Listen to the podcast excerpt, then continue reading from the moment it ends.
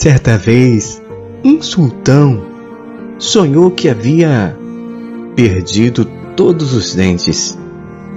Ele acordou assustado e mandou chamar um sábio para que interpretasse o seu sonho. Cada dente caído representa a perda de um parente da Vossa Majestade. Que insolente! gritou o sultão. Como se atreve a dizer tal coisa para mim? O sultão chamou os guardas, mandou que lhe desse cem chicotadas, ordenou em seguida que chamassem outro sábio para interpretar o mesmo sonho.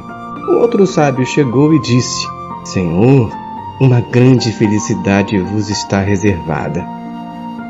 O sonho indica que tu irás viver mais do que todos os vossos parentes. A fisionomia do sultão iluminou-se e ele mandou dar cem moedas ao sábio. Quando o sábio estava saindo do palácio, um cortesão perguntou: Como é possível isso? A interpretação que você fez foi a mesma do seu colega, e no entanto, ele levou chicotadas e você moedas de ouro. Então o sábio disse: Lembre-se sempre, meu amigo, que tudo depende da maneira de dizer as coisas. Esse é um dos grandes desafios da humanidade. É daí que vem a felicidade ou a desgraça, a paz ou a guerra. A verdade sempre deve ser dita, não resta a menor dúvida, mas a forma como ela é dita é que faz toda a diferença. A verdade deve ser comparada a uma pedra preciosa. Se a lançamos no rosto de alguém, pode ferir, provocando revolta, mas se envolvemos numa delicada embalagem e a oferecemos com ternura, certamente será aceita com felicidade.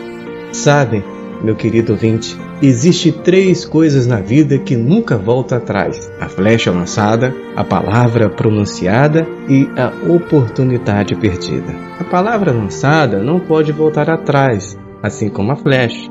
Diz um provérbio chinês: o que falamos tem peso diante de Deus e dos homens. A palavra de Deus diz no livro de Provérbios que a palavra dita no tempo certo é como favo de mel ao paladar. Então que você medite nisso e aprenda que muito mais importante do que falar a verdade é saber falar a verdade da forma certa. E aí que está o grande segredo. Pense nisso, que Deus te abençoe e graça e paz.